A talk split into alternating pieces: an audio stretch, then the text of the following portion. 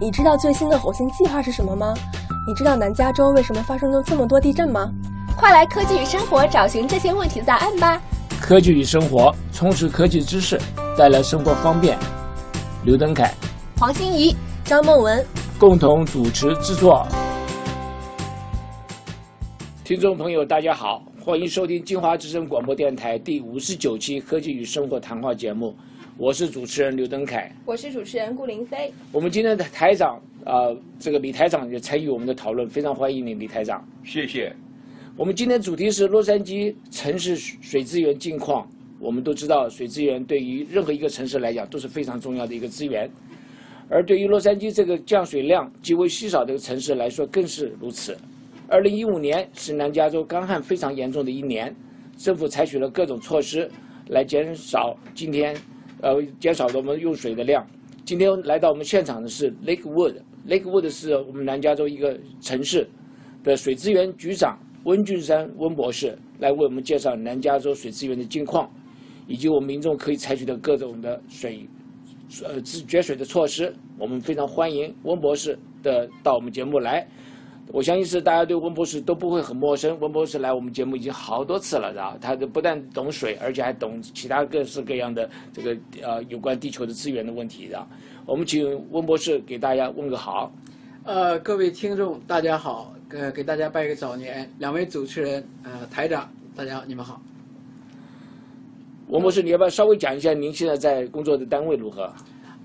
哦，我自己这样，洛杉矶县呢一共有八十八个城市，呃，我现在在的城市叫 City of Lakewood，就在 Long Beach 的北边，应该在挨着 Cerritos 不远。啊、呃，这城市里边呢有一个水资源管理局，我现在是主管，就是相当于为人民服务了，主管城市所有居民的供水这个水源、水资源、饮用水的呃工作。可以说我们可以靠靠您过日子了。呃，为人民服务。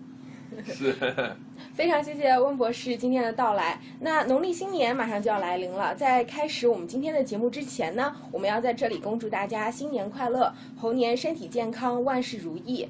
在这个大家合家欢聚、准备欢度新年的时刻，在二月六日，台湾高雄发生了呃里数为六点四级的地震，然后这个地震呢也引起了广泛的关注。不知道啊、呃，温博士、台长以及蛋凯，你们听说了这个消息没有？哦，我听说了。来，台长，你帮我们介绍一下好不好？哇，这一次地震啊，虽然只有六点四，但是所造成的伤害非常严重，有很多大楼都倒了。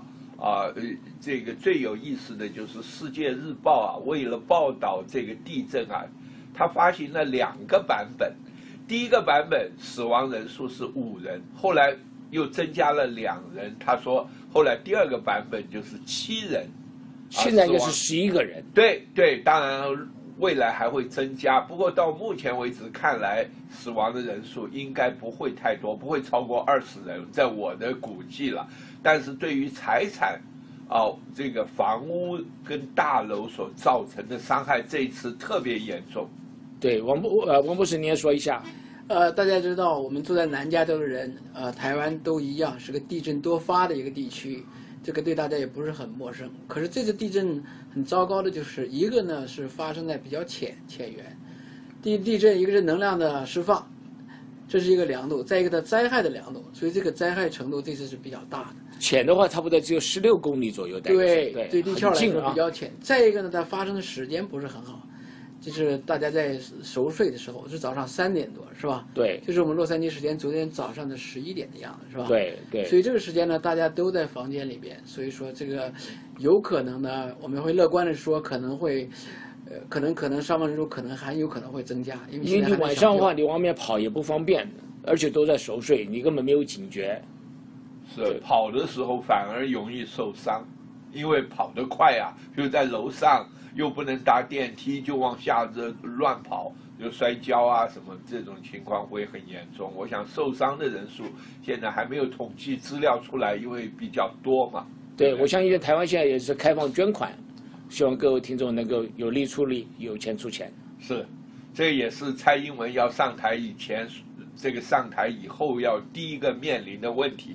因为最妙的就是这个地震呢、啊，实际上是高雄跟台南两个地区，而这些都是绿营的大本营。所以如何呃来这个解啊疏解这些灾民的困境啊，这个是对于政府来说是一个很大的挑战。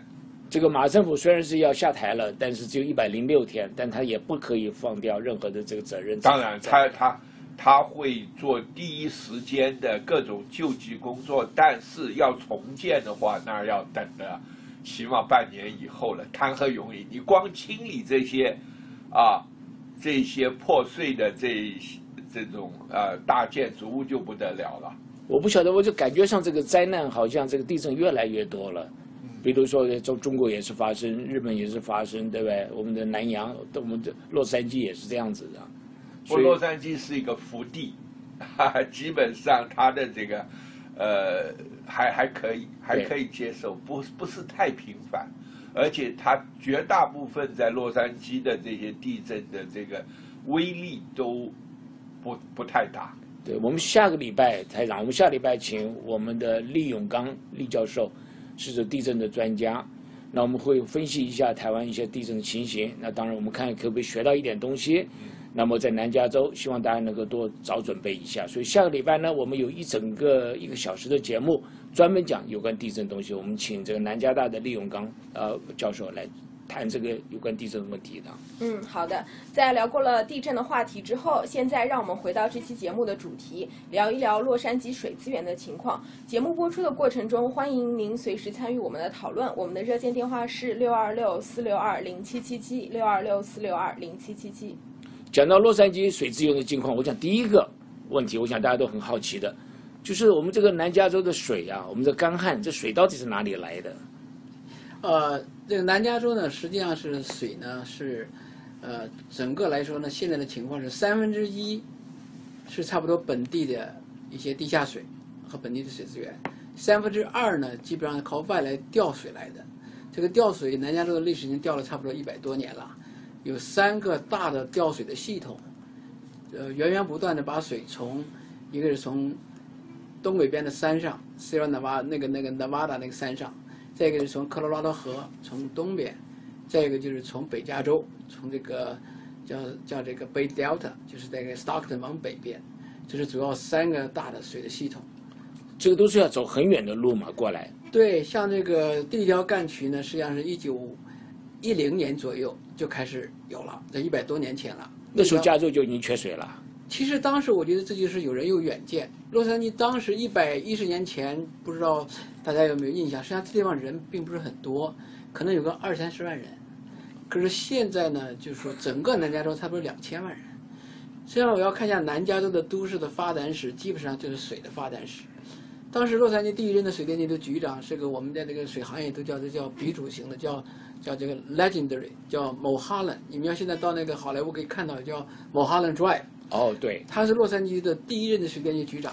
他当时看说，哎，这个地方太阳这么好，土地也不错，人也不是很多，可是这个如果如果要是水充足的话，会发展的非常快。哦，所以他就提前就在一九一零年的时候就开始上，就是那个东北方向，我们雪山上面有个叫 Owens Valley 和那个 Mono Lake，就开了一条大渠，那条渠是两百四十多英里。啊，翻山越岭，而且开得非常好，到现在还在用，没有一个水坝，全是这个自由落差过过来的。我想想问你，我们的用水啊，一一般来讲，你可以说生活的用水了，工业用水了，还有农业灌溉的用水，那这个水资源是不是来的不同地方呢？还都是从你刚刚讲的这个整个的从北加州了别别别的地方引水过来的？对，实际上的水的用途呢，大家知道，因为用途不同样，这样质量可能要求不太一样。不过就南加州来说的话，现在我们的饮用水的情况基本上工业用的水，啊，农业几乎没有，都是饮用水。农业呢，叫中加州，那有很多农业，那它就不一样，它那水的处理程度就不需要那么多步骤，它就可以直接用一些河里边的水。所以就我们都市区域的话，基本上都是自来水，我们叫处理。OK，我们等一下会有机会谈谈看我们的水质的问题啊。我相信我们的水质是应该是非常好的。那我们先来看看一个，先看看这样子，这个主要的我们的水资源缺乏，你刚刚讲了，就是我们天然上就本身就缺乏。你可不可以再给我们稍微讲详细一点？比如我们的雨水不够啦，还有等等的这些东西。对，南加州大家头很愿意往这儿搬。我刚才说一百年来从几十万人增加到几千万人，就涨了一百倍，这个都是发展非常快。就因为气候好，大家喜欢没有风没有雨。其实没有风没有雨本身就是对自然我们资源一个挑战，因为你是需要有水的。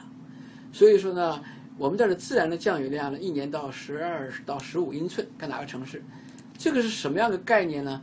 这像和中东的贝鲁特差不多，可能比那儿的水还要少一点，就是年降雨量。和埃及你要查一下，我们讲的那个中东地区，实际上是个半沙漠状态。大家很有经验，你去 Vegas，你路上开一看，那个基本上就是南加州的样子。嗯，我们看到看到绿都是人为的绿，所以大家在这生活久了就知道，这儿的雨呢，一年的加十几个英寸呢，还下得很不均匀，它一般集中在几个月。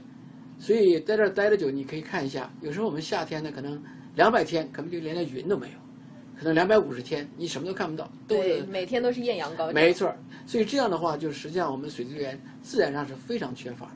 这也是为什么我们这么多年来，人调水，把这个水资源能够调配开，能够得到这个地方都市的开发和发展。您刚刚讲是一年啊，十二英寸到十五英寸，我没有这个概念。我心想，如果我心里想说，一年十二英寸就是一尺了，一尺还是蛮多的水了。但是您讲说这个水量不太够，所以我就想再请教你一下。一般来讲呢，其他的地美国地区，他们的降水量多少？北加州有多少？我们有个比较一下。你要像北加州都在三四十尺呃寸了，都要高三倍到四倍。你现在到北 area 要多很多了，这个我们这是是相当是相当少的。OK，这个相对来讲，我们就增加州少很多三三分之一了，这个就少呃很，多了。你想象的说这个你的降雨量是多少寸？实际上那个雨来的时候呢比较急呢，我们自己也不能完全利用。大家可以看到，就说水来得急的话，没法储蓄，地也不能吸收，所以说基本上都流到海洋里了。这很清楚嘛。我们讲家里的这个呃后院，你水来到哪里去，就就流的经过这个街道就流走了，就流存不下来。对，现在我们也做很多这种，呃，从设施上面做一些怎么把雨水或一些自然资源能够储储存下来。因为水的问题呢，就刚才您说的，就是说，实际上水的问题，我要这个形象的讲，就是说，它不是没有，它是你需要的时候它没有，嗯，你需要的地方它没有。就是水不能说哦我平均一年够了就可以了，不行，你每天都需要。嗯，你说我不能说整个洛杉矶地区有水就可以，也不行，必须每一个地方都有才可以。所以这是对这个我们这个市政工程是很大一个挑战。对你讲说，主要是我们要用水的时候没有。那二零一五年，这是个非常干旱的一年，对不对？今年会希望是比较好一点。那目前的干旱情形如何？虽然我们下了这么多雨，到底干旱情形如何？其实呃我昨天跟那个 National Weather Service 一个专门管预报的人呃聊了一下，实际上我们今年还是非常严峻，这个是连续四年，我们平均降雨量是十二至十三、十四英寸，看不同的城市。实际上我们前几年的降雨量呢都低于这一个，呃，去年稍微好一点，前年可能在七八个英寸。就一半了。对，今年呢，我们这搞水的人都是从十月份开始算，水的年从十月到九月，到今年十月到现在到二月份了，已经是四个多月了。我们现在呢，实际上降雨就在洛杉矶大部分地方只有不到四寸的样子，实际上还远远不够。为什么呢？我们降雨的季节基本上是从十一月到三月份，所以我们这个雨季都快过完了，实际上还没有达到我们平常需要的一半儿。所以这个圣婴现象来讲，对我们南加州今年看样子不见得有帮助的。其实那个圣婴现象是大家是圣婴的意思，不是说下雨，圣婴是一个空气，这搞这 climate 就搞这种气象人一个一个 pattern，就是一个一个就是说太平洋中间有很多湿气，可这个气湿气和水能到哪里，是要靠天了。今年的这个吹呢，你要看它本来应该是扫过南加州，可是稍微偏了一点儿，地球一偏就不得了，北加州的雨就特别多。今年山上的雪非常好。今年山上的雪呢，大家可能记得去年州长上那个测雪就没雪，今年的雪呢是超过去年的百分之一百二十，哇，一百三十，非常好。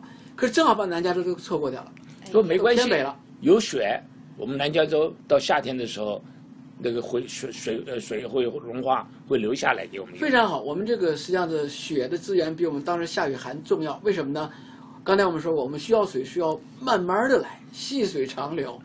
不，我们不是光现在需要水，而且是全年都需要水。雪山就这个好处，它开始积了，然后每个月留一点，每个月留一点，这样的话，我们就可以能够比较容易储存调配。对，那就是还还是说适应现象还是有好处的。可是我们这儿需要下雨也很重要，为什么呢？因为那个雪有可能流到北加州比较多了，你还能调。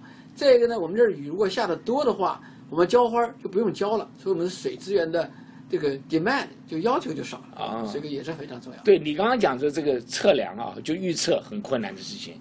那么未免未来这个我们这个整个的干旱的这预测有没有办法跟我们说一下？我知道非常困难，但到是到底是我们需要多一点的知识。这就包到我身上好了。好了 这个大家知道，刚才谈到这个台南的地震，实际上我们人类对自然界来说是非常渺小的。我们老想着要人怎么样把自然界能改变什么，可是实际上你能改变的非常少。稍微抖一抖，你就震就不行了；稍微少下一点雨，你就你就感觉到影响了。所以我们就要怎么样学的跟自然界一块儿能够和谐的生存，而且做我们人类需要的一些调配。所以我觉得这个呢，从环保啊，这个综合发展呐、这个我觉得是非常重要的。那么这个州政府或者我们地方政府，到底会采取什么样的措施，来对于这个干旱呢，能够多对我们这个老百姓多方便一点？这个非常应急。我们知道州长呢，实际上两年前，将近三年前就开始呼吁了，说干旱来了，已经两年了。去年说三年了，后来说四年了，连续干旱。我们自己呢，觉得水呢，南加州我自己觉得呢，南加州管水是管得非常好的。做一个样本，为什么管得好呢？就是因为没水。有水的地方管的它不需要管，所以这次的干旱最主要的影影响是什么呢？是中加州，因为它平常很很多水，它一年它可以扛过去，它第二年它就够呛，它第三年就不行了。说我们呢，一般的扛个三年四年问题不是很大。可是州长作为全州的一个呃领导呢，他就呼吁了，实际上是颁发了一系列的那个他的 order，就是州长的 order 呢，后来变成法律。这个法律实际上是很应应急，就是说去年五月份通过的一个节水法呢，临时的紧急的法律呢，是到今年的二月十三号就到期了，马上就这个到了星期到了。呃，当时就是为什么定到这，就从去年六月份开始，这个八个月，那就是就希望呢这个 El Nino 摄影呢能够解决一些问题。那现在呢，上个星期又通过新的法，说是好像现在还不是那么乐观，所以把现在这个法律已经延迟到二零一六年的十月三十一号，所以还要延迟八个月。你可不可以帮我们那个法律稍微解释一下呀？这个法律呢，大家可能现在都已经感受到了。首先，它呢主要是针对户外用水，因为我们知道，因为南加州自然界非常缺水的话呢，我们户外用水差不多就是我们浇花浇草，差不多用了一半儿或者一半儿以上的水，所以尽量不影响大家的生活。所以首先，所有的公家单位，你看呢，道路上不能用自来水来浇花，好像中间就干了，可以看得到。再一个呢，每一个户家、每个城市都不一样呢，每天每个礼拜浇几次花儿，这是有限制的，大家可能感觉到了。而且它对每一个供水单位和每一个城市呢，都有一个标准。州长的标准呢是全年要降百分之二十五，这个比哪来呢？比是二零一三年的同样一个八个月，从二零一三年的六月份到二零一三年呃是一四年的二月份，这个用水量呢和呃做个做一个比较的基底，然后用这个六个月，这个六个月呢，州长也很骄傲的说，上个礼拜刚搬，就是他耗的是百分之二十五，现在泉州的情况是百分之二十五点六还是二十五点五，就是达标了。这里边有四百多个供水单位，就整个的都市供水单位。这样呢，我们洛杉矶有很多，有些达标，有些不达标。根据你自己的情况呢，它定了很多级别，比如说，你从百分之四到百分之三十六都有，就是根据你城市这个浇花的面积和用水的习惯。所以呢，这个呃都管得非常严。所以看看每个城市呢，管的还不太一样。所以说现在呢，呃呃，大家呢就是有很多也是很难达标的。比方说我们 Arcadia，我们在这个城市，Arcadia 大家就知道有个特点，房子大，地大，什么意思啊？那就是后花园大，对不对？就是用水多。所以 Arcadia 呢是有很大的潜力，去节节约的，因为需要户外用水减少。Arcadia 呢是州里边定的标准是百分之三十六，这很。大了。你想想，百分之三十六的水要掐掉，Arcadia 费了很大劲儿，现在它到一月份的达标率呢是百分之二十八，哇，它还是没有达标还有一段距离。对，它还是没有达标的。像我们 Alhambra 就稍微好一点，知道 Alhambra 可能 apartment 多一点，小房子多一点，那它的标准是百分之二十四，那它是现在节约程度是百分之二十四点三，嗯它也是达到了，就是。嗯 Pasadena 标准也是大房子多，百分之二十八，只达 Pasadena 只达到百分之二十一点五，也是还缺缺一些。那这个达到不达到，有没有什么，比如说处罚的条款呐、或者是说你达到了，我给你什么鼓励啦？有啊，实际上州政府在在总结，就是说他发了很多这个，我们叫 information letter，就是说，首先大家说你第一次违规，看你表现怎么样，你努力情况怎么样，有没有做一些合理的解释，根据这个情况呢，看是不是要罚款。到现在我知道呢，罚款呢只罚到四个单位，就是大家可能已经报上都看过了，一个地方发了六万多块钱，其他的这些没有达标的，可能有百分之二十多的呃这个供水单位没有达标，基本上是一种就是说，给他一个警告，能让他提出具体措施，你将来怎么能够达标？所以这个还在运行，就是。不过看样子处罚的程度也不是很深，六万多块钱我可以买整个城市的绿地。所以这个对有钱人来说是这样讲，是吧？大概，实际上我觉得是这样，因为我们做这个水供应呢是一个 public service，这个非常重视这个 public image，就是这个公共形象非常重要。嗯，这个钱确实不是很大一个数字，这个形象上报，这个每个公共事业单位就压力非常大，非常大。是，了解。来，请您休息一下。您现在收听到的是金华之声科技与生活节目，本节目合作伙伴为南加州科工协会。科工协会五十三年历史，包括各个专家领域，希望将他们的专业知识用通俗的语言讲解给大家听，希望对你的生活有所帮助。科工会今年二零一六年年会在四月二十三日举行，在 UCLA 举行，主题就是我们更有关的，叫做“美丽环境与美好生活”。这个我们也会讲到我们南加州的水、南加州的空气、南加州的交通等等，欢迎大家到科工网站上能够报名。我们的官网是 www. c s a s e. o r g。我们今天请来的是 Lakewood 市的水资源局长温俊山博士，还有我们的台长一起来来讨论一下我们有关洛杉矶水资源的近况。节目播出当中，欢迎您参与我们的讨论。我们的热线电话是六二六四六二零七七七四六二零七七七。下面继续回到我们的呃节目来，我是主持人刘登凯。我是主持人顾林飞。啊，那温博士，刚才您跟我们提到了很多加州政府颁布的相关的措施，敦促各个城市来进行节水。那我之前看到新闻说很有意思，就是加州政府给加州水库覆盖了大量的塑料球，以减少那个水的蒸发。不知道这个新闻是真的还是假的？您呃，这样的措施现在有在继续吗？对你这个观察的挺挺有意思。这个 实际上呢，因为这个干旱呢，大家就是要呃这个群策群力，大家要这个集思广益。实际上呢，从州政府到各个地方政府和这个工业界呢，都做了很多事情。嗯大家可以看到，就是你刚才说的水库呢，很大的表面积，这个蒸发呢，就是把已经到手的水可能又还到天上去了。嗯。所以这个呢，确实是个问题。这个这边大水库呢，主要的大水库是一些大的一些单位，比方说你说洛杉矶水电局，就是 LADWP，嗯。它那个最近的水库呢，它有综合原因呢，它就说是，呃，也是科研一个成果，做了实验，就是放了一些黑色的一些球，对对。这个球呢起的作用有好几个方面，嗯。一个呢是减少它的蒸发，再一个呢水质的保护也是有作用的，这个是有这样的。哦是防止空气当中的一些啊、有害的物质进入到水体水体当中吗？对，它主要还是要防止是一个是空气有害的东西，你空气有害呢，它又不能全封闭，嗯，它主要是什么呢？就是说，因为那个温度一高的话，因为太阳晒，对，它会加速一些化学反应。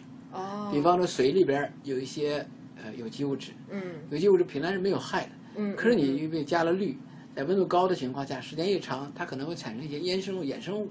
对就这样的话，它既然能减少水的蒸发，嗯又可以减少化学反应所造成不必要的一些水质的变化。嗯所以呢，这个是非常好的解决方法。嗯，它还不能全盖上，全盖上以后呢，又有其他问题。因为对这个这个，因因为这个，呃，搞水质人就知道，也不是很简单一个题目，对。嗯，我现在想象不出来，你就盖一个水球气球在上面，怎么盖法呢？它都是很小的球，不是大的气球，一个一个的小黑球，啊，几十万个，几几就放在水表面上面，就飘在上面就飘在水面上面。呃，以前的小一点的那个水库是有盖的，可是那盖有很多问题，因为结构上本身是个问题。你说个大的水体，一个水面，一个湖，那怎么盖？很大的挑战。对以前有这种 floating reservoir，我们叫 top，就是个飘在上面的，那个塑料布时间长了也要老化。嗯所以这个球呢，实际上是一个综合的一个一个一个蛮好的一个研究成果。现在也在试，以前不用的不是很多，现在刚开始做。想起来就要第一个很方便，不管你上面这个多大的面积，它都可以用，对对不对？然后你要换的话，换球比较容易也比较容易。它还飘在上面，对对对对，而且球跟球之间还有缝隙，这样的话就不会完全把水面盖住。没错没错，对。嗯，这真的是一个很好的办法。那呃，刚才我们聊了很多呃关于加州目前水资源的近况，现在我们让我们来聊一下和自己和我们居民更相关的一些话题啊、温温教呃温博士，我想询问一下现在的水费大概是多少？那这个因为我我们家就不用付水费，所以我我也不是很了解这我个水的要搬到你情况那块儿去，不用付水费。我也希望也是这样。啊，美国是这样，大家知道，美国是一个纯粹一个市场经济。对呃市场经济有个特点，就是说是，呃，不是国家提供所有的服务，嗯而主要是工业界在服务。嗯呃，我说一下，大家不要觉得奇怪。呃，我们可能交了电费，比如说在南加州地区，可能没有几家，大家都是爱迪生，对吧？要不就洛杉矶 DWP，帕萨迪纳有一点，波尔班克有一点，安德海姆有一点，呃，朱萨有一点，That's about it。有电一点的意思是，他们有自己的发电自己的发电。有一部分发电，啊，其他城市全是爱迪生供电。啊。水呢正好是相反的，因为电呢没有办法每天发，这个以后也会变，因为有太阳能是吧？水呢恰好是地下水呢可以随时取随时用，所以历史阉割的这个水资源呢，就是地下水呢到处都有。嗯。洛杉矶一个县八十八个城市，它供水单位超过两百。个。哇我就举我们这附近这个城市来说，比如说 Arcadia，它有自己的水这个部门，对吧？你说 Alhambra 它也有，可我们 Rosemead 就没有水了。Rosemead 的水在谁供应呢？是有个私人的供水公司，这个不一样了，有公家有私人。嗯你的 San Gabriel 也没有水，City of San Gabriel 也是另一个水的公司，还是不同的公司。有些城市可能一半，比如说 El Monte，起码有五个供水单位，有互助型的，有这种呃公家型的，有一点市政府的，有一点私人的都有。所以这整个说起水价来，这就比较复杂。为什么？嗯每个供水单位都有自己的水的成本，都不太一样。有地下水的人，他可能水就比较便宜；有地下水污染了，他要处理，他水成本又高了。嗯然后调南加北加州的水，调科罗拉多水，那又要贵了。所以水价我们什么概念呢？就是说最便宜的，我的观察，我们一般用这个百万呃七百四十八个加仑，就像一个我们叫一百个立方英尺一个供水单位，就读水表，嗯差不多在一个美金，七百四十八加仑到四个美金，就会差这么多。哇你的你和邻居可能会差三倍，这个一点不奇怪。哇就拿我 Lakewood 来说，我一半儿是我城市供水，另一半儿是私人公司在供水。那私人公司需要有红利的，因为它上市公司，嗯那那价钱就差很多。那就很奇，那我就很惊讶了。像您的服务的单位，你怎么来控制这个钱的这个水价的问题？私人公司它可以涨，你是公家的东西你也不能够随便涨，要经过议会，我相信是。这个问这个问题非常好，这也是这个社会特点。实际上，私人公司也不能随便涨，因为现在的问题是什么呢？你看到美国什么都有竞争，可是有 t i l i t y 没有竞争，私人公司也是独家垄断经营，你不可能有一家是两个人供你水，两个人供你电，两个人给你 cable，嗯所以这个就保证就是说，你独家经营，你就不能垄断经营，你就不能随便涨价。所以刚才您说的，公家单位或者市政府，或者公家的水公司，它有个民选的董事会，他去监视你的水质，去批准你能提价提多少价。私人公司呢，州政府有个单位叫 Public Utilization Commi 呃 Commission，就专门管私人公司它这个涨价合理不合理，所以他们的预算是要靠这个 Commission，我们叫公共事业委员会去批的，所以呢，它也不是随便可以涨价的。嗯，那您看到就是最近几年南加州的水资源是越来越紧张，那么那个水费会因为现在水资源的紧张而有所上涨吗？在这几年当中？我想，呃在美国生活这么多年，可能在其他地方也一样，这个这样的可能性几乎是没有，是吧？因为这个 inflation，对啊，大家都知道是涨多少的问题，对啊，因为本来就 人工也贵了，材料也贵了，对再加上那个更高的一些服务要求，所以说怎么样能涨到不要太超过我们的这个荷包的涨就可以了，是吧？嗯我想是这样的，因为今年可能很有挑战对我们来说，为什么呢？这个法律规定我们要减少销售的量，那就是建水，你看百分之三十六、百分之二十。嗯我们的那个呃这个 income 就 revenue 是这样来的，你强迫我减少，那就强迫我的收入。就是我所有的设施根据我要供百分之百的量，嗯我才可以能够平衡。你让我只能卖我的一多半儿，是吧？嗯那这样的话，本身呢，我公共设施呢，我还存在，我还要维持，嗯人还得在，因为这个这个不能不。所以说，今年呢，各个城市恐怕涨价是不可少的，怎么是涨多少，或怎么涨，呃，里边有一些呃有一些东西可以可以调整。不，您刚刚提的这个观念，您说这个水的用量少，但是单位的量的价钱升高，那么如果我们减少减减少用水的话，我们整个的支出可能还会相跌。呃，这不一样，因为现在你运行的支出是两呃三大块儿，比方说一个是你的 infrastructure，就是你的设施，这个设施我是要供百分之百的，这效率最高，你只让我供百分之七十，对吧？嗯。再一个是人，很大一块是人力，我人力也是要供百分之百的，我不能让三个人去呃一百个人让让三十个人去回家先歇上一年，这不行，所以这个也不行，所以这好几大块的东西，他没有办法。再加个很奇怪的一个事情，就是北加州这条渠呢，本来是可以供整个地区差不多百分之二十几的水，可是因为那个北加州，一个是缺水，再一个呢就是生态、环保各个方面的要求呢，该给我们的水也不给。现在给到什么程度呢？到最新的就是今年的 deliver，就是它平常量的百分之十五。这很少了可。是你还得交钱，为什么呢？这个水渠是很早就建起来了，还在交贷款，交这个。哦，所以你可以看这些消费都没减少，可是你销售的水的量减少。你刚刚讲 Arcadia 的房子都很大，然后今年这个还没有到达这个量。我们的台长，您是住 Arcadia 吧？是。是您要不要说说看您这个对您的生活影响有多少？是吧？我老早把院子里面的水停了，灌溉系统啊，上几次下了一点雨啊，它现在又绿出来了，所以 没那么严重啊。很多人以为这个草皮黄掉了以后又要重新铺新的草皮，其实这这是错误的，只要一下雨它又回来了。啊对，草的生命力非常的顽强。对对。谢 谢谢台长，实际上南加州的那个呃所有的居民实际上反应都非常好，就是大家都做了很多的这个所所所谓的牺牲，对吧？嗯一个是给大家也省钱了，可对是确实我们水资源有很大的挑战。嗯所以说这个实际上看着一些草呢，还是可以回来。不过有一些呢，我们也在担心，比如说有些树呢，恐怕一般回不来。所以有些东西要原权衡，所以我们有时候要浇树。你看说只是草坪让它减水，树没有说减。比如每每个城市，你要用手去拿着那个你的 hose 去浇，它是不限制的。你就是自动开，每天十分钟，这个是限制的。所以你可以看到，还是还有一个有没有火灾的问题，因为要整个荒了以后，又有个这个植保的问题。如果下雨发水，有没有问题？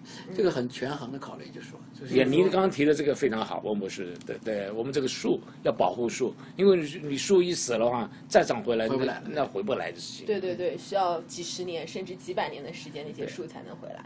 那刚才台长为了我们的节水做出了非常大的牺牲，把家里面的灌溉系统都给关了。那么我想问一下温博士啊，那民众除了呃，比如说关闭家里的灌溉系统这些方法，还有一些什么样的方法来节水呢？可以通过哪些途径来学习节水的方法？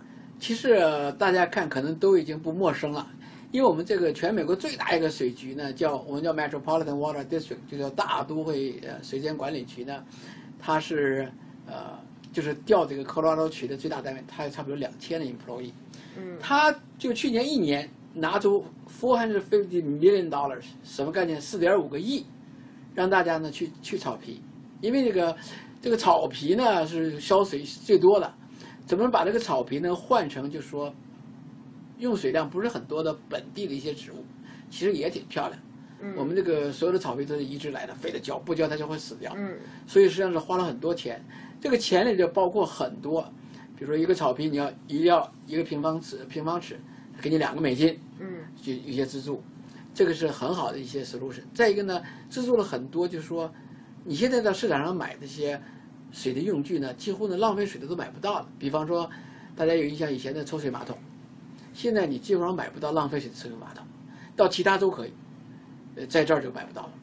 而且比如说你的 shower head，你的这个水龙头，嗯你的这个各种这个用水器械现在都是相对来说节水型的，而且供水单位、公家都有一定的补贴，啊，这个是从硬件方面，软件方面呢，就希望大家能够呃能够从生活习惯上，嗯。有嗯些东西是可以省掉的，就是说刚才我说像那个浇花也是这样，大家并不知道该浇多长时间，一般就多浇，就刚才台长说的，哎，你看好像没怎么浇也还没什么问题，它浇多了还是绿的。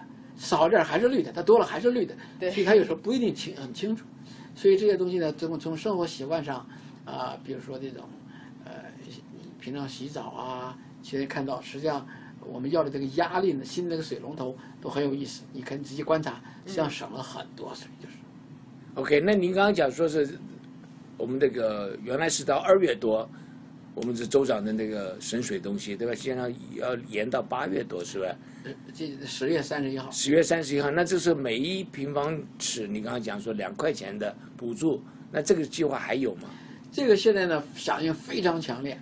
第一期的时候还怕大家没有响应，不想呢，他这个四亿多钱已经基本上基本上给 lock 掉，就什么意思？就是说是，并不是项目做完了，它整个过程呢，就是说你先申请，现在申请的已经基本上他还接受申请，可是不能保证有这个钱了，因为呢，有些人可能申请了他还没做，但轮到你就是大家这个网上都可以看到，好像有一个网站基本上是区域性用的，叫 bewaterwise.com，就一个字儿，b e waterwise 就 w a t e r w i s e 嗯 dot dot dot com，你一查全能查得到，所有这些 rebate 的东西，啊，哪怕是拿走就是喷水的那个那个，还有你那个买这个喷水的喷水头，这个有很多啊，洗衣机、洗碗机这些都有不同层次的一些优惠。您这个网站可不可以再跟我们说一次？啊，是叫 www dot be water wise，就是呃聪明的用水，be 这个 water 就 w a t e r wise w i s e，嗯希望各位听众都能到那个去看一下对啊。，再一个你跟你自己的供水单位，你最容易找是怎么找呢？你交水费交给谁，他一定会有这个 information，这个也是要要求的。你的每次水的账单上面一定有这个东西。像洛杉矶的话，就最大的就是 D D W P 了。对，洛杉矶市它就唯一的就是 DWP，对，嗯，它有差不多差不多三百多万人。OK，如果所以如果民众有任何关于节水啊或者水资源方面的问题的话，就访问您刚才说到的网站以及拨打 DWP 的电话，那么他们就可以获得这些资讯。那这些地方有中文服务吗？因为我们知道这片区域很多都是说中哎，实际上的还有哎，像刚才说的是洛杉矶县呢，我们南加州就很泛泛的，包括好几个县。洛杉矶县有八十八个城市，洛杉矶市是其中的一个城市，嗯。所以你最好就打电话给你供水的那个单位。嗯。你就在洛杉矶市，你给洛杉矶市打电话；嗯嗯。你要住在 Monterey Park，你不能给洛杉矶市打电话，因为它不属于洛杉矶市。了。啊。所以说呢，呃，这个他们每一个单位都有不同的一些一些做法，呃，基本上信息都可以拿得到的。对，啊 OK，然后也会提供一下中文服务，然后中文服务就是大的一些网站都有，像嗯洛杉矶市的肯定是有的。这个如果你这个好些白领国主要是 Spanish 了，就是说中国人集中的城市，中文是有的。嗯像 Montreal Park，对，像这个我想的 Montreal Park 呀、Alhambra 呀，这个这个我想 Acadia 大概也是有吧？有有嗯台长对。我请问温博士一个问题：嗯我们前一阵子听到在南加州有些政客说啊，我们是不是应该在这个南加州附近找一些可以储蓄雨水的这些啊，像湖泊之类的？当然现在不是，但是假如说它是群山环绕，它这个地地的构造可不会漏下去，这个呃这种措施啊，就是雨量大的时候可以蓄积很多的水。这个我们南加州附近有这种样的地形地势的这个这种可以用作这个储水的湖有吗？呃，台长那个问的非常好，而且这个呃，可能大家有时候可能会呃呃 miss 掉的，就是说，实际上呢，刚才我们说过，我们的水来的时候呢比较急，那实际上南加州管得很好，我们有两条大河，一个是 San Gabriel River，一个是 Los Angeles River，San Gabriel River 从从哪里到？六零五啊，你六零五，呃，你从山上从这边西尔纳瓦拉往下走，你到六零五六十号交口，一直走到 Long Beach，那那个 Los Angeles River 又从哪里到哪里？那是从从是从是西北边来，也是 Long Beach 入口。其实大家注意看一下呢，你要注意看下雨的时候，San Gabriel River 里边基本上没有水，为什么呢？水都给拦起来了，有很多上游的坝和水库，还有橡皮坝，就是刚才台长讲的，怎么样能够储蓄下来做调配？刚才我们讲过，水不是没有，它是有的时候需要的时候它没有，夏天没有，冬天太多，所以我们就想调配这个水库。再一个，我们为什么这几年南加州的影响不是很大呢？就是在二零零零年的时候，花了二十个亿，就是大都会管理局做了一个非常大的水库。这个水库在 Hammond，我们叫 Diamond Valley，大家有机会可以去看。在哪儿？就在 Hammond，就在 Riverside County。这个水库有多大呢？这个水库就是它的蓄水量可以供南加州人用半年。嗯，那个，所以呢，这个我们四年前干旱的时候，这水库是满的。大家要记住，五年前的时候那场雨非常大，那个水库蓄了差不多有十年的水，蓄得很满。所以我们这两年呢一直在用那个水库的调配，所以现在这个水库的已经下的比较低了，可是也还能再坚持一年两年，问题不是很大。所以这就是刚才台长说的这样的工程。现在发现呢，大水库是一个措施，可是大家知道，这个水呢它是顺着自然在流，那流到水库就不简单，而且有许多的能源的消耗。所以现在用的最多的，刚才您说很多这个民选官员，我们在强调这个水资源的综合的治理，什么意思呢？一方面调水，一方面节约用水，再一方面呢，怎么样的把雨水就地给它存下来。所以呢，现在的这个这个情况呢，有很多小的水的项目，比如说你要现在去洛杉矶市中心，你会发现，怎么 Broadway 怎么给挡上了？以前车开的好好的，边上摆了一些，怎么路修的有点不太一样了？你要仔细看一下，它以前的水泥呢，全是不渗水的，它在修到有一半的路呢，用了渗水半渗透的一些水泥，那这水流到哪里去呢？渗到地底下了。这保持我们地下水。这个非常好在哪里？你要知道，我们的地下水是不够用的，呃，本来是够二十万人、三十万人用的，可是抽了太多就不够用了。我们每年呢要人工往地下灌水，那灌水的可以看到，我们知道在六十号旁边那个威迪尔，那个和这个那个这个呃，就是六十号和六零五交口，呃，那个那个拉莫拉达，这不是就是威迪尔和那个有很多的渗水的大的那个水池，像那个水呢都是。冬天掉来以后，或者下雨把它收集起来，让它往下渗，来补充地下水。这很有意思啊！我们这个科技，这个马路坡柏柏油马路，嘛坡最好的柏油马路，但是水呢就流掉了。对你，这个挑战性也很大。实际上，实际上，这个对自然，就人现在就是都市发展，慢慢就学会了。现在有个概念叫叫水绵海绵城市，什么意思呢？呃，你 NASA 的那个那个那个刘博士应该知道，实际上呢，我们本来土地是可以呼吸的，就是说。有点水，有点气可以下去。人为做了几个事儿，一个事儿干嘛？盖房子，一个修马路。它一盖呢，从上面看，它基本上就不漏水了，而且对气温变化也有很大的影响，也不能呼吸了。所以这么多年以后呢，以后呢就发现，哎呦，这要走回头路了。我们要怎么样把它变成半呼吸的？怎么样能够把它能蓄点水？这个减少点洪洪洪涝灾害。比如我们那个水都集中在这个房顶上和水泥路上。那一定积累的很多，我们的下水管道就不够用了，大家为什么要发灾就很多？这个也是减灾。再一个是污染，你就地消化了以后，很多路上的脏东西都冲不到海洋里边去了，是一举好几得的一个工程。所以现在我们对雨水管理下十年、二十年、三十年是非常大的一个工程，这非常非常好。不太容易。对，我以前在 Texas 住过很久，Texas 是平的，他们一下雨就涨水。但是最近呢，他们有个想法，我可以也可以跟大家来来分享一下。他们的公园里面啊，就挖水池，所有的公园里面都挖水池。然后你这个一下雨，水流到哪里就流流到公园里面去。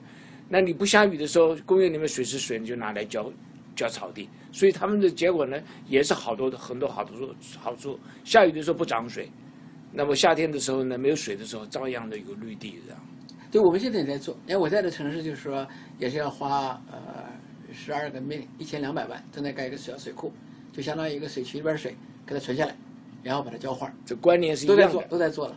而且 Texas 没有我们那么需要，为什么呢？Texas 的雨还是很多，所以它那个可能防洪是很重要。我们这个真是蓄水非常非常重要。嗯嗯，好的，呃，那现在让我们聊一聊我们的水的质、水质的这个话题，因为水质这个确实也是关系到我们大家生活的一个话题。那么我想问一下温博士啊，在那个水，您刚才提到水的来源，比如说从其他地方引入水，或者说啊、我们积蓄那个降水，在水被储存下来之后。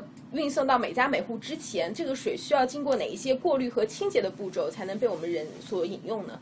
我觉得我们生活在美国是非常幸福的。我可能记得，我记得出差到香港也是一样。你到香港旅馆看，他那个前面上写的这个水不是饮用的，嗯这只能是洗洗洗洗洗洗澡和这个这个做一些清洁用的。实际上呢，全世界能够直接饮用从管道里直接饮用的安全用水呢，不是那么多。呃，哪怕是一些发达国家，有些国家还是不行。所以呢，美国来说呢，从这个呃这么多年来，作为这个对这个公共健康是花了很大的气力，是联邦各个州有很严格的水质标准。这个供水单位这个权利一直没有下放到各个城市，全是州里边直接管，实际上是联邦直接管，给州里边有一个呃有一个这个呃合作，就是说你要管，你要执行我联邦的法律。嗯那所以说，每一个水厂的权利管水质全是州在管，州派下的单位，所以直接在管。水质标准也搬了很多，所以说它的最基本的要求就是说，任何一个水龙头开开都可以直接饮。你喜欢不喜欢是一回事儿，健康不健康是另一回事儿。它要保证你健康没有问题。哦，所以说和世界上其他国家和地区相比，美国政府对美国的这边的水的质量要求是非常严格的。非常的最基本的，我们叫人权和生活的要求。那为什么有的水闻起来好闻，有的水又是喝起来好像是比较舒服一点？对，我觉得这个就是刚才我说，从健康标准来说是没有问题，可是人喜欢不喜欢是另一个问题。大家可能这个呃抱怨最多的一个就是可能是那个有氯的味道，那个氯气。这个氯气加进去确实是为了健康，为什么呢？大家知道，呃，上个世纪人类一个工程最大的，评了时效，人类历史上工程的最大的个这个世界上最大的工程的这个 achievement，往氯里往这个水里边加氯是其中的一个。为什么？当时这个水带来的疾病非常严重，霍乱，那个一死都是几十万人、上百万人。所以呢，现在好些发展中国家还有这个问题。所以那个时候氯作为一个消毒剂放在水里边呢，实际上对公共健康、人体的寿命增加是起了很决定性的作用。那那这个氯会对我们人体产生危害吗？呃，这么多年来，大家觉得氯看到它好处，为什么？杀菌，嗯它可以杀到一些 virus，杀到这个 bacteria。可是呢，任何东西都不是单方面的。这个几十年来，这个分析手段越来越精密，而且我们对化学物质的了解越来越多，发现这个氯呀加进去，它不光是消了毒了，而且还产生了很多化学反应。因为我们要加的东西肯定是要强的东西，强氧化剂、强这个这个消毒剂。一强是什么意思呢？就它反应非常强。所以我们水里边很小一些物质，比方说我们有一些有机物质，像水里边都有了。这个我老看的水呢，大家知道水的分子是 H2O，实际上水并不百分之百的 H2O，是百分之九十九点九五可能是 H2O，里边呢还有百分之零点零几的荧光有什么东西啊？大家要去不可少的，什么都有，mineral 就矿物质嗯，对，钙质、碳酸、磷酸、镁这都有。嗯也也，这个东西就都还有一些还有一些金属，可是呢，它一反应以后就造成一些我们现在知道有可能致癌的一些化学物质，哎呀，这个也有发，可是这个就是说是管得非常严。嗯这个人的生活影响，我们的中国人，我觉得台长可能最清楚，就是说，这个中庸啊，实际上最好的生活一种 balance。嗯，你强调一头，都会出问题。所以我们这么多年来研究，都在研究这个问题，就是说怎么样平衡短期不受疟疾影响，保存生命和长期尽量减少癌症的诱发的情况。所以这个这个研究非常多，这也就是要靠科技的进步，你才可以测量越来越精确，没错。对不对？影响越来越了解，大数据这些都在在用了，这样。嗯不，我给老给他们举例子，实际上大家不要太担心，为什么呢？比方说，我们有时候做过一些测验，有些地下水出来呢，你看着就是很颜色很深，我们让人就是专业人去蒙上眼睛去喝那个水，他觉得挺好喝，他睁开一看，这是脏水。所以人有时候很奇怪，我们人那个感觉，你比如说你你喝茶你就没感觉这个问题，对不对？你喝咖啡也没有这个问题，你水为什么要透明呢？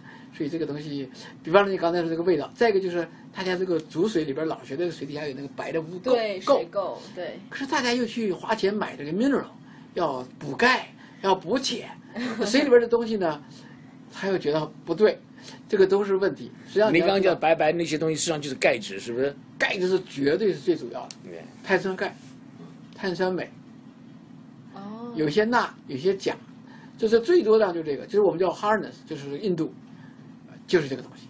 哦，所以说其实。呃，这些东西是对我们人体有害的，而不是说我们需要把它啊是是有用的，是有利的，而不是说我们需要用各种手段把它去除的。起码是没有害，因为这个都没有标准。可是你要知道，你比如像要补钙，你要补铁，你要吃那个 pill，呃，而且大家你到街上买那个水很有意思啊，你到那个呃 Ralph 知道哪去买水，嗯。那个水那个十十几种啊，你要看清楚啊，里边有蒸馏水，有矿物水，有 sparkling water，嗯还有这个叫纯净水，嗯还有有很多种，你试着买一下那个矿物质的，它要专门往里加，你煮煮那个水，那个水比自来水还要这个存在的东西多。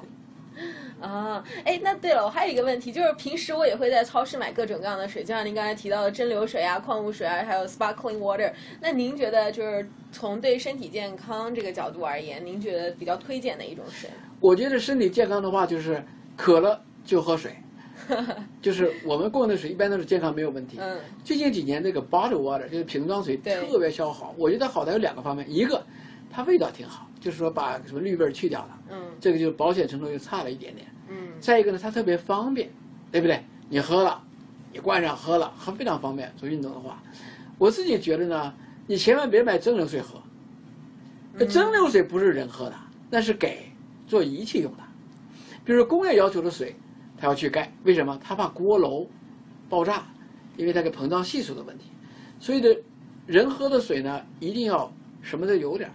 嗯为什么我是讲？我自己是学化学的，实际上呢，化学是个平衡，水是非常 corrosive 的，就水的反应性非常强。如果它把矿物质溶了以后，它就不和你反应了，就是说基本上是个饱和状态了。如果你把它该拿的都拿走，它会反应非常强烈。我不太懂你讲的。就刚才比如说，我刚才说我们今天最近大家媒体上看到那个 Detroit 有个叫 Flint 这个呃，对新闻很大，这个。这个新闻很大，好些这个高官都辞职了，被迫辞职。上个星期这个国会在听证，他那个就是说，本来的矿物质的含量的水源不一样，造成了一些把一些不该溶的一些金属溶到水里边去。嗯所以呢，这个就是说，如果水很纯净的话，就是非常 corrosive，我们叫腐蚀性很强。就是说腐蚀性强的，就是什么呢？本来是它把矿物质就就饱和了，你就对你没有很大的害。如果你把里边矿物质去掉，它要寻求形的平衡，那它就跟你反应了。哦。所以呢，它会吸你的东西。哦。这个我当然没有很具体的证据，原理上就是这个样子的。你说我要溶钙，你把我的钙拿走，我就从你那儿溶点钙不也挺好，对不对？嗯所以是实际上是你是需要的东西，这个水本身要有一个平衡，对，你把东西拿走了以后，它就不能平衡。，它要更 corrosive 了。你是那个纯净水啊，你铁管、钢管全都给你腐蚀掉，非常严重。那你刚刚讲那个城市 Flint 这个城市啊，你说是很多高官都辞职了，那是因为水里面有什么东西造成身体不好？它主要的问题是这个水很奇怪，就是说，它我刚才说美国这个供水一定要符合健康标准，它那个水呢是符合健康标准的，不过他以前呢，这个城市用的是买那个 Detroit 的水，就底特律的水，他呢买买了很多年，所以它的管道这些东西呢，都是和那个水达到一个平衡，都没有问题。他两年前呢，因为城市那个，因为那边汽车工业的一些一些也消亡呢，他现在那个生活水平下降，所以他呢就要想想节省点钱，就把水源换掉了，换成他附近一条河里边盖了一个水利厂。他出来也是达标的，可它水质有变化。刚才我说的，它矿物质或者酸碱度稍微有点不同。这不同呢，就把以前管道里边有的这些东西可能就带出来。它不是一下带出来，慢慢融起来。所以两年以来呢，它那你的管道里边铁啊、锰啊、铅呢，它就比平常要高了。